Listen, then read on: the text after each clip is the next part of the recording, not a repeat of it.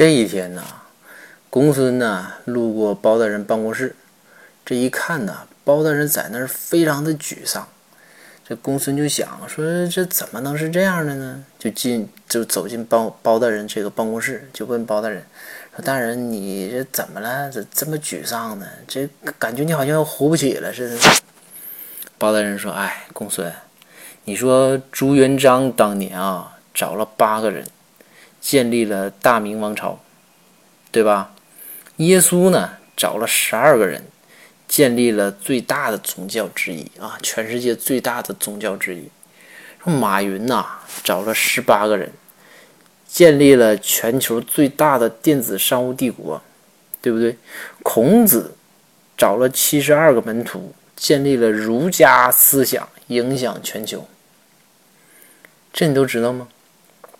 然后这公孙说：“说大人，这个我都知道啊。你这是这你怎么了？”